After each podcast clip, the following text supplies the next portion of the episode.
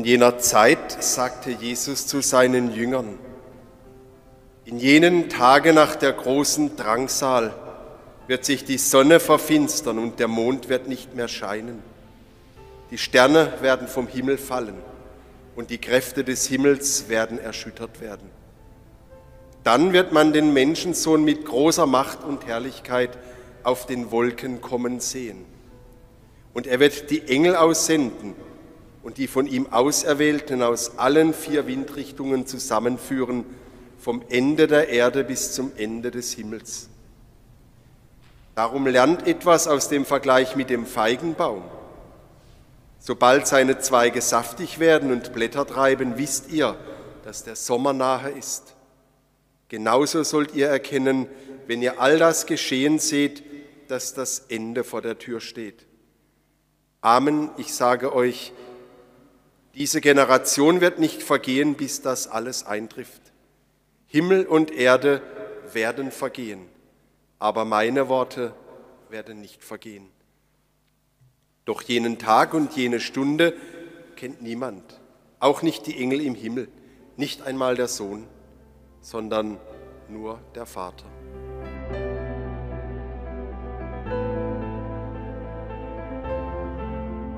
Ich kann großen Ganzen sagen, trotz dem, was so in unserem Land vor sich geht oder in der Welt. Ich lebe gut, bin soweit zufrieden, aber irgendetwas ist da seit den letzten Jahren. Und diese Woche habe ich mit einer Frau gesprochen, die hat das dann in ein Wort gebracht, so ein all den Problemen, mit denen sie sich beschäftigt, die sie lösen muss und so, die auch nicht immer leicht sind, sagt sie, und da ist dahinter noch eine dunkle Wand. Da ist Angst, da ist ein Unbehagen über die Zukunft. Die Frage, was wird noch kommen, was werden wir noch erleben? Gut, sagt sie, ich bin schon älter, vielleicht trifft es mich nicht mehr so, aber meine Enkel, um die mache ich mir Sorgen.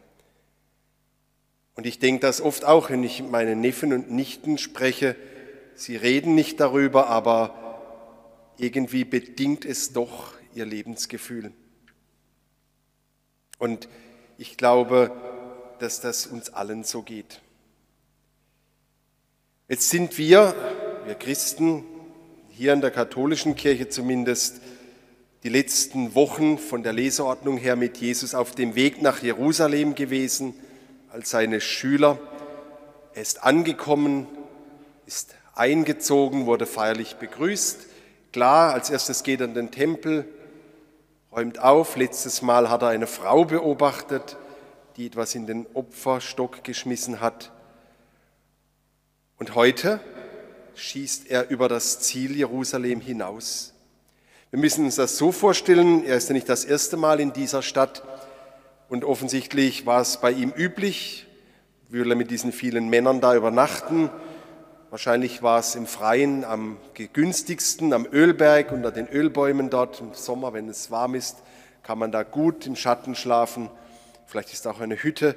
Und jetzt sitzt er bei Tag am Ölberg über dem Tal, auf der anderen Seite diese wunderschöne Stadt, das Ziel eines jeden gläubigen Juden, mittendrin der Tempel, prächtig ragt er darüber hinaus. Ob er mit Gold verkleidet war, wir wissen es nicht. Und jetzt predigt er. Und das ist die letzte Predigt, bevor sein Leiden beginnt. Mit diesem Abschnitt endet er seine Predigt. Aber Jerusalem, das ist klar, das sagt er jetzt deutlich, ist nicht das Ziel, auch nicht sein Tod, sondern das, was danach kommt.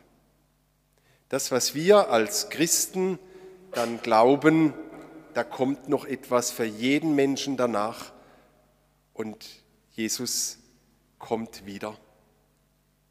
Und Sie alle, wir haben den Text schon x-mal gehört, jedes Jahr Mitte November. Und ehrlich gesagt, beunruhigt Sie das noch irgendwie? Nee. Kennen wir ja, ist ja nichts passiert, die letzten 2000 Jahre nicht. Nur ich habe den Eindruck, dass wir in dieser Zeit, in der wir jetzt stehen, diesen Text doch anders noch einmal hören, etwas aufmerksamer sind. War gestern Abend mit ein paar Jugendlichen im Kino James Bond und ich glaube, das Drehbuch ist entstanden vor Corona, aber da ging es auch darum, dass jemand die Menschheit vernichten will mit, einem, mit einer erfundenen Krankheit. Da werden Menschen mit so Nanobots infiziert, die zielgerichtet auf die DNA von bestimmten Menschengruppen ausgerichtet sind. Warum ist das so? Jesus sagt, schaut mal auf die Zeichen der Zeit. Wir alle sagen, das, was er da erzählt, das sind doch nur Bilder auf den Wolken des Himmels. Was soll das denn sein? Schaut mal genau hin. Und dieser Predigt Jesu gehen viele Warnungen voraus. Er sagt zum Beispiel zuallererst, lasst euch nicht verrückt machen. Bleibt im Herzen der Sache treu. Viele werden sagen, ich komme mit der Kraft des Christus. Gott hat sich mir gezeigt. Ich habe vor kurzem in einer Reportage, da wurde eine Passantin gefragt und hat sie gesagt, so sie gefragt, was sie macht. Ich bin Heilerin. Es ist ja schön, wenn Menschen Heiler sind, aber das soll nicht darüber hinwegtäuschen, dass es nur einen Heiland gibt. Oder Jesus spricht von Versuchungen, die kommen werden. Diese Versuchungen, die sind da. Es geht mir oft so, wenn ich so sehe, wie viele Menschen um mich herum es mit dem Glauben überhaupt nicht haben, die eher sich lächerlich machen und so ganz im Diesseits verhaftet sind. Das, was sie glücklich macht, was sie brauchen, ist Sicherheit in diesem Leben. Und das nächste, was kommt, was sie fragen, ist, ja, wie kann ich dafür sorgen, dass es mir gut geht? Und wenn ich das so sehe, dann frage ich mich manchmal schon, ja, bist du jetzt auf dem Holzweg? Und manchmal kommen auch so Gedanken, ja, was ist, wenn das stimmt, was die sagen? Wenn Jesus vielleicht ein besonderer Mensch war, aber es nichts danach gibt, keine Erlösung, das triggert einem schon an. Oder er spricht auch von einem großen Abfall, der noch kommen muss. Menschen fallen in Scharen vom Glauben ab und er fragt seine Jünger, wird der Menschensohn überhaupt noch Glauben finden, wenn er kommt? Und wenn wir schauen, leben wir jetzt in Europa nicht in einer Zeit eines immensen Glaubensverfalles. Und ich meine jetzt nicht einmal die vielen, die jetzt austreten, sondern die zunehmende Weigerung der Menschen, das Leben als eine geistige Wirklichkeit zu sehen und einen Gott zu suchen. Immer mehr rechnen nicht mehr mit Gott und seiner Macht, weder in ihrem privaten Leben noch wir in der Kirche. Der Tod ist das Ende und die Kirche wird auch sterben, die wird untergehen, wie jede Institution bisher untergegangen ist. Nur, dass die Kirche bisher die ist, die am längsten überlebt hat, die älteste, die wir kennen. Und jetzt sagt Jesus in jenen Tagen, er sagt noch was Interessantes, ich habe das heute Morgen extra nachgeschaut. Er sagt, vorher muss das Wort Gottes, das Evangelium allen Völkern verkündet werden. Und ich glaube, dass wir in der Zeit sind, wo jedes Volk dieser Erde einen Zugang hat zum Evangelium. Wir sind zum ersten Mal in der Zeit, wo etwas alle Menschen betrifft. Diese Pandemie. Du kannst hingehen, wo du willst. Wir werden, wir sind global geworden. Und das ist eine Entwicklung, die Jesus oder die Menschen seiner Zeit damals noch nicht ahnen konnten. Die wussten ja nichts von der Welt, von China, von Amerika. Und deswegen sagt er dann, in jenen Tagen nach der großen Drangsal, da beginnt etwas Neues, etwas völlig Neues. Und das ist so neu, dass ihr das jetzt euch gar nicht vorstellen könnt. Und er gebraucht ein Bild aus dem Alten Testament. Er wird wiederkommen auf den Wolken des Himmels. Und das war den Menschen damals auch schon klar, auch wenn die Gewitterwolken oder Wolken noch so geballt und so massiv daherkommen, auf denen kannst du nicht stehen. Da geht es um eine geistige Wirklichkeit. Und das wird kommen. Und wir sind immer noch in dieser großen Drangsal. Das muss uns klar sein. Alles, was geschieht, alles, was uns Angst macht, alles, was uns traurig macht oder verunsichert, aller Niedergang des Glaubens oder des Anstandes, ja auch der Niedergang der Schöpfung, das ist Wirklichkeit, die sein muss. Und Jesus sagt dann ganz nüchtern, gerade jetzt, gerade wenn du kurz davor bist, aufzugeben, zu resignieren, mit den anderen mitzulaufen, zu sagen, was mache ich mir da, solche Mühe, gerade jetzt Kopf hoch. Halte deinen Kopf hoch, denn du hast einen Halt, du hast eine Perspektive, du hast eine Aussicht. Eure Erlösung ist nahe. Und das sagt er für dich, für dein ganz persönliches Leben, wenn du nämlich in die größte Drangsal deines Lebens kommst, deinen eigenen Tod. Oder sagt es auch für die Welt, denn auch diese Welt ist erlösungsbedürftig, jedes Lebewesen. Und alles, in allem geht es um eines, er will uns mit der Endlichkeit konfrontieren, die wir so gerne wegschieben, die aber ein Grundgesetz alles irdischen Lebens ist. Ja, nicht nur alles irdischen Lebens, das Universum ist endlich. Das hat auch der Einstein entdeckt. Hat gesagt, Zwei Dinge sind unendlich, das Universum und die menschliche Dummheit. Aber beim Universum bin ich mir nicht sicher. Nee, umgekehrt, bei der menschlichen Dummheit bin ich mir nicht sicher. Und deswegen will er uns heute sagen, rechne du mit deiner Endlichkeit, mit deinem Tod, wie denkst du über dein eigenes Ende nach? Und ich weiß, wenn jemand in die Jahre kommt, wenn er seiner Vergänglichkeit auch spürt durch Krankheiten, durch Gebrechlichkeiten, da ist es unausweichlich, aber trotzdem will man das wegschieben bis zuletzt. Aber auch die jungen Menschen, die haben noch so viel Zeit vor sich und denken, ja, da ist noch Zeit genug, sich damit auseinanderzusetzen. Und dann ist plötzlich mittendrin, dass ein Schulkamerad stirbt, dass jemand schwer krank wird. Und deswegen muss das immer irgendwo auch mitlaufen. Natürlich sollen wir auf das Leben schauen, nicht auf den Tod, aber wir sollen damit rechnen.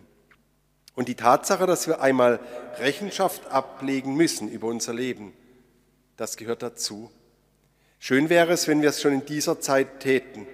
Das ist zum Beispiel auch der Sinn der Beichte, dass ich vor Gott Rechenschaft ablege, wie lebe ich denn eigentlich? Dass ich immer wieder mal reinhole, darüber nachdenke, was für ein Kerl bin ich denn?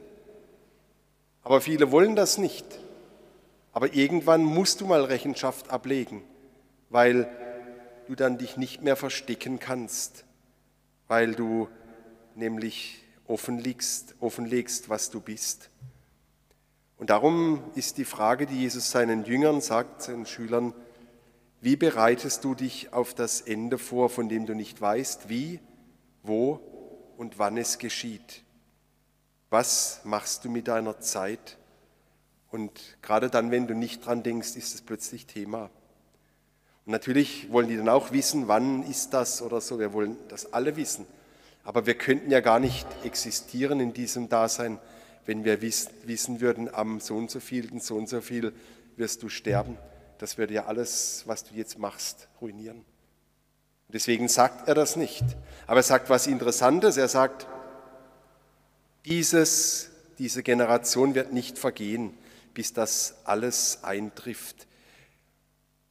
Und dann haben schon die Menschen immer gedacht, auch die Zeitgenossen Jesu, naja, jetzt lebt ja keiner mehr, der den Jesus persönlich gekannt hat. Und es ist nichts passiert, er ist nicht gekommen, also wird er die nächsten Jahre auch nicht kommen. Gemeint ist was anderes. Ich habe heute Morgen verschiedene Dinge nochmal nachgeschaut. Da steht das griechische Wort Genea und das heißt das Geschlecht also Geschlecht im Sinne von Familie. Ich habe Namen rausgesucht aus dem Geschlecht der Aurelier. Das ist nicht nur eine Generation, das sind viele Generationen. Und dann gibt das einen Sinn, das Menschengeschlecht wird nicht vergehen. Also die Menschheit wird nicht vergehen, bis das alles eintrifft. Und ich finde das spannend. Es werden noch Menschen auf der Erde leben, wenn Gott sein großes Geheimnis lüftet, wenn Jesus sein großes Comeback hat. Die Menschheit wird nicht ausgestorben sein wie die Dinosaurier. Wir werden uns auch nicht zugrunde gerichtet haben. Wir rechnen immer, das Weltende kommt durch Atom oder durch irgend sowas. Nein, auch die Schöpfung wird nicht kaputt sein, dass die Menschen verschwunden sind, wie uns auch immer wieder gesagt wird. Und damit wird viel Angst gemacht. Das macht viele mutlos, das macht auch die jungen Menschen mutlos. Gott sagt es anders. Wir wissen jetzt, die Klimakonferenz war, die einen sagen, wir tun das, die anderen sagen, wir tun das. Greta sagt bla bla bla. Ja, werden wir das jemals schaffen? Können wir die Welt erlösen? Ich weiß nicht. Jesus sagt, schaut auf die Zeichen der Zeit und das heißt aber nicht, lass alles laufen, Gott macht alles, ist eh alles Wurst egal. Nein, er sagt was anderes. Gott gab dir Hände, damit du handelst. Gott gab dir Füße, damit du auf diesem Boden fest stehst. Er will diese Erde verwandeln und nicht zerstören. Setz dich mit aller Kraft ein, denn es geht um das Jetzt. Aber verzweifel nicht, wenn du wenig Erfolg siehst, denn Gott hat etwas Neues vor, das das Alte nicht ungeschehen macht und nicht wegwischt, sondern auf ihm aufbaut. Und es ist so einfach, wenn ich auch gläubige Christen höre, die damit rechnen, dass sie wiedergeboren werden. Hätten wir wohl gerne. Gott macht nicht Wischiwaschi, Schwamm drüber, alles egal, neues Leben, neues Glück. Er macht aus dem, was du gelebt hast, etwas Neues. So wie die Menschen nach dem Zweiten Weltkrieg aus den Trümmern ihrer Städte das Brauchbare genommen haben und die Stadt wieder neu aufgebaut haben, so wird Gott die Trümmer deines Lebens nehmen und was Neues machen. Aber du musst natürlich sie auch hergeben. Gott will nicht diese Erde zerstören. So nach dem Motto, nach der Kreidezeit, nach dem Neozän kam das Anthropozän und das wird auch rumgehen. Ich frage mich manchmal, wie hat Jesus sowas sagen können? Da kann doch nur Gott letztlich mit im Spiel sein. Gottes neue Welt wird die alte aufnehmen. Wie Jesus sagt, mein Reich ist nicht von dieser Welt, aber es beginnt mitten in dieser Welt und hat schon begonnen. Es ist schon lebendig aber Gott wird es vollenden, dann wird es ganz anders sein. So wie diejenigen es schon erfahren dürfen, die bei Gott schon im Jetzt sind, die uns vorausgegangen sind. Und darum wird Jesus wiederkommen.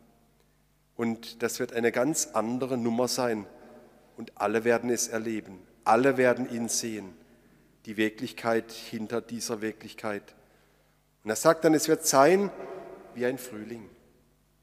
Der Feigenbaum ist ein besonderer Baum, ist der einzige Baum im Heiligen Land, der die Blätter abwirft im Winter. Bei uns machen das viele Bäume, aber dort ist es nur der Feigenbaum. Und das ist ein Zeitmesser, wenn Sie wissen, jetzt wird er wieder grünlich, dann ist der Frühling da und der Sommer nicht mehr weit. Gott will uns in den Sommer führen, nicht in den Winter. Und das Schöne ist, Jesus kannte alles, was wir Menschen auch kennen. Er hatte eine furchtbare Angst vor seinem Tod, dass er Blut geschwitzt hat. Aber eins hat er nicht gehabt, eine Zukunftsangst. Er lebt im Jetzt. Er hat nicht so sehr sein Leben von dem her bestimmen lassen, was ihn ängstigt in der Zukunft, was ihn sorgt in der Zukunft, sondern aus dem Jetzt. Und die Frage ist dann, wie kann ich im Jetzt eine Beziehung zu ihm bekommen? Wie kann ich im Jetzt auch Menschen mit ihm bekannt machen. Wie kann ich ihm jetzt das tun, was die Zukunft bestimmt? Und ich finde es eigenartig, dass wir alle immer nach morgen fragen und eigentlich gar nicht im Jetzt handeln. Selbst unsere Kirche, die sagt, wie können wir morgen noch das Evangelium verkünden? Das ist ja völlig bedeutungslos. Verkündig es jetzt, dann ist es morgen auch noch da. Leb jetzt als Mensch, der an Gott glaubt, dann hast du morgen auch noch davon. Und darum werden wir am nächsten Sonntag nochmal damit konfrontiert, dass am Ende klar wird, wer die Herrschaft hat, auch wenn sie hier manchmal nicht so klar war, der König.